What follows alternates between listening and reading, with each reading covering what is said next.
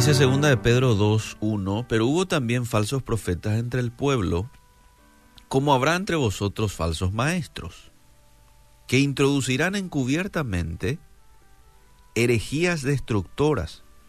¿Cómo van a introducir encubiertamente herejías destructoras?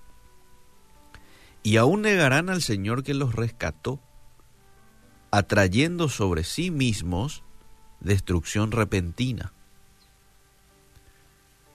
Atender el verso 2, muchos seguirán sus disoluciones. Esto es lo triste y ya vamos a ver por qué muchos van a seguirle a este tipo de gente. Por causa de los cuales el camino de la verdad será blasfemado. 3. Y por avaricia harán mercadería de vosotros con palabras fingidas. Sobre los tales, ya de largo tiempo, la condenación no se tarda y su perdición no se duerme. Las advertencias acerca de los engañadores que entran a la iglesia es tan relevante hoy como cuando los escritores del Nuevo Testamento las redactaron. Jesús también dijo en Mateo 24:4, mira que nadie os engañe. Jesús advirtió que muchos iban a afirmar falsamente que Dios los envió. Mm. Dios me envió o Dios quiere que yo te diga esto y en realidad Dios no le envió ni le dijo que te diga eso. Atención con esto. Y Jesús no estaba hablando solo de la iglesia primitiva. Su advertencia fue dirigida también a las generaciones venideras, en particular a las que vendrán durante los últimos días. Y creo yo que estamos en esos tiempos, ¿eh? en esos últimos días. Ahora, el apóstol Pedro ofrece aquí una prueba útil para evaluar a los maestros y predicadores de la palabra de Dios. ¿Qué características debo tener yo en cuenta por parte de falsos maestros. Aquí el apóstol Pedro lo da. Número uno, es engañador e intenta manipular a sus oyentes. Atención con esto. Es engañador e intenta manipular a sus oyentes. ¿Cómo manipula a sus oyentes? Uno, usa medias verdades, em, promesas emocionantes, lenguaje florido para atraer seguidores. Para de sufrir, por ejemplo, te dice un, un falso maestro. Deja de sufrir. Venía a la iglesia, venía Cristo. Cuando Jesús dijo, en el mundo tendréis aflicción. Totalmente lo opuesto a lo que Jesús nos ha enseñado. El falso maestro también agarra un texto fuera de contexto y lo predica como una verdad que vos lo tenés que ya poner en práctica. Por ejemplo, un texto muy mal utilizado es sobre lo que pisare la planta de tu pie, eso será tuyo, ¿verdad? Hay un texto en Deuteronomio hablándonos de eso, lo que pisare la planta de tu pie, eso será vuestro. Pero esa es una palabra de Dios específicamente a alguien en un momento determinado. Yo no lo puedo aplicar ahora así nomás a la ligera un texto como ese. Todo lo puedo en Cristo que me fortalece. También tiene su contexto en el cual el apóstol Pablo dice eso todo lo puedo en Cristo que me fortalece, que significa que aún en los momentos de dificultad, aún en los momentos de persecución, aún en los momentos de azote, que era un poco parte de la realidad del apóstol Pablo, aún en esos momentos en donde él tenía detractores, porque el apóstol Pablo tuvo muchos enemigos, mucha gente que le hacía la contra, pero aún en medio de toda esa situación, todo lo puedo en Cristo que me fortalece. ¿Mm? Ese es el contexto de Filipenses 4:13 que hoy muchas veces se utiliza de manera errónea. Y eso es lo que hacen muchos falsos maestros que agarran un texto fuera de contexto y te enseñan y te enseñan mal la palabra de Dios. Entonces engañan, manipulan a los oyentes, usan medias verdades, lenguaje florido para atraer seguidores. Hay que estar en guardia, ¿eh?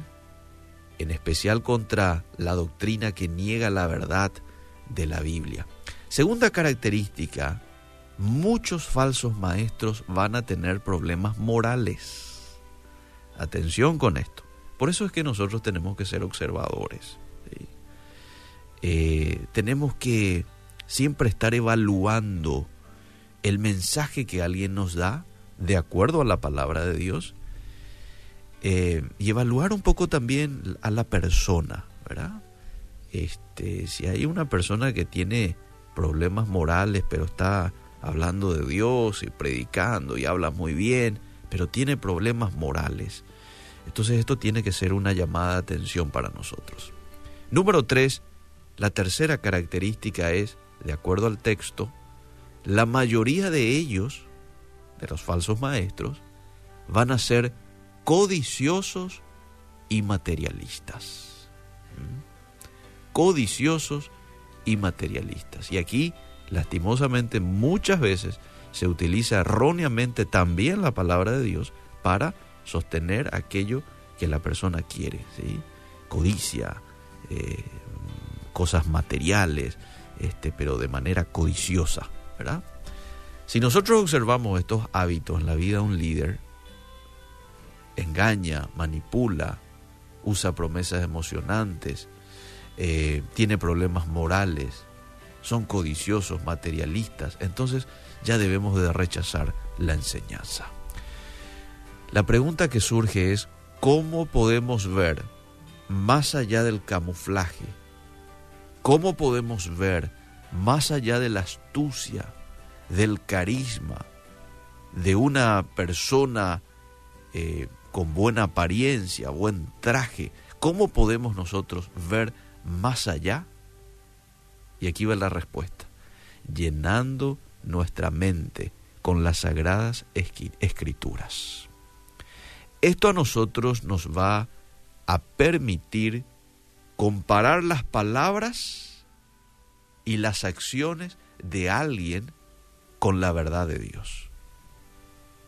Sigamos el consejo del salmista y atesoremos la palabra de Dios en nuestro corazón para no pecar contra él. Salmo 119, 11. En mi corazón he guardado tus dichos, he guardado tu palabra, he guardado tus mandamientos para no pecar contra ti. Para nosotros poder reconocer a estos falsos maestros y hacer frente a estas enseñanzas equivocadas que muchas veces se van a dar en nuestro medio, pero para poder identificar necesito yo conocer la palabra de Dios. Y ahí el desafío que tenemos de estudiar de manera sistemática su palabra. Lo podés hacer en una iglesia local.